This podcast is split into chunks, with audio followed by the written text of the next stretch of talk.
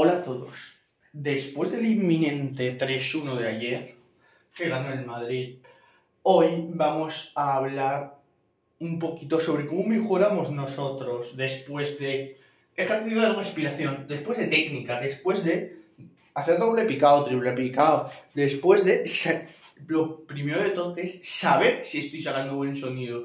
Luego, hemos visto cómo mejorar ese sonido. Hemos visto infinidad de cosas que habéis aprendido y que habéis entendido. Pues hoy vamos a ver, pues todavía, si estamos cansados, ¿cómo seguir manteniendo ese buen sonido? Vosotros ahora tenéis la suerte de que esto es un podcast y que los episodios se quedan grabados. Así que si no lo entendéis, pues podéis recurrir a los episodios que hay sobre el tema.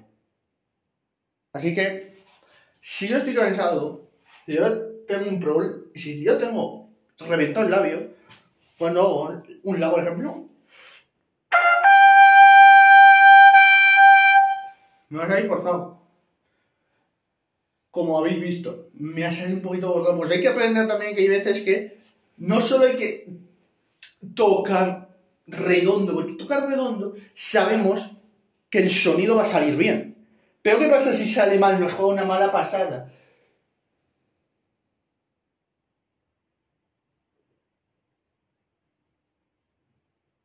Pues ese sonido se va al garete. No nos vale tenemos que hacer un, tirar un poquito del. hacer lo que llamo yo hacer el bestia, que es tocar un poquito más fuerte, un poco, con un poquito más de aire y va a salir. Lo toco. Ahora he pasado más aire y he tocado un poquito más fuerte y ha salido. Pues es cuestión de pasar aire muchas veces. Porque si toco, si paso muy poco aire, no va a funcionar.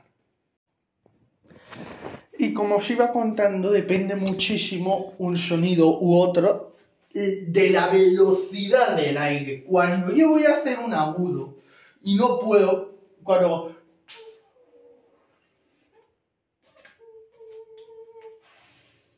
¿Habéis visto? Bueno, habéis visto, habéis oído que el sonido no se tras, no, no se proyecta, pero tengo que hacer es... ¡Ta! Es decir, algo más fuerte, pasar el aire más fuerte, se mejora el sonido pasando el aire, pasando más aire. La diferencia entre hacer esto, que no tiene aire, y hacer... es mucha. ¿Pero por qué? Porque el sonido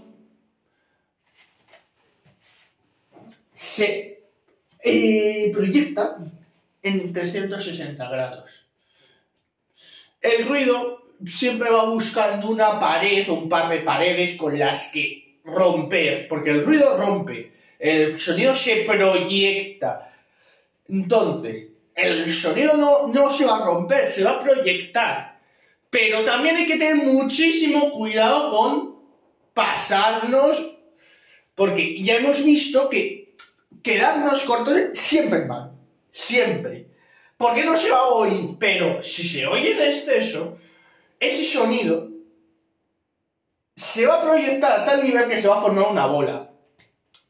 Y ya da igual que haya público detrás, porque esa bola es imposible pararla. ¿Cómo se para? Muy fácil. Parando. Pero lo que hay que hacer es el, el sonido sí que mejorarlo, eh, pasar un poquito más de aire, no mucho. Un poquito. Pero yo sé de gente que, y esto es tocar mal, lo voy a hacer a posta, pero yo lo toco así, así que lo voy a hacer, que hace, hace de pasar así, hay gente que hace... Esto no es sonido. Esto es hacer borrico directamente. He dado dos notas para que se vea. Pero esto no es sonido. Es hacer el burro y el borrico y reventarte. Y yo no quiero reventarme, yo quiero sacar el máximo, el mejor sonido, pero aguantar, no que a los 20 minutos por hacer el burro y este sin fuerzas para tocar. Entonces, el aire se pasó un poquito más. En un pueblo, una fiesta que tiran cohetes, yo lo puedo, yo lo puedo ver lógico y normal. Porque luego se va a descansar ese tiempo. Pero, de ahí a en un, por ejemplo, en un sitio normalito, haciendo un baile vermo, que no hay mucho ruido, pues pasarle un poquito más de aire y ya está. En fin, ¿qué quiero que entendáis? Que para mejorar el sonido no hace falta hacer milagros. Lo que hace falta es coger y pasar un poco más el aire. Es decir, mmm, soplar un poco más grande, pero no mucho. Llenar de aire, pero no ni mucho ni muy poco. Justo en el término medio, un poco más. Cuando tengamos que tocar un poco más, un poquito más y luego bajamos. ¿De acuerdo?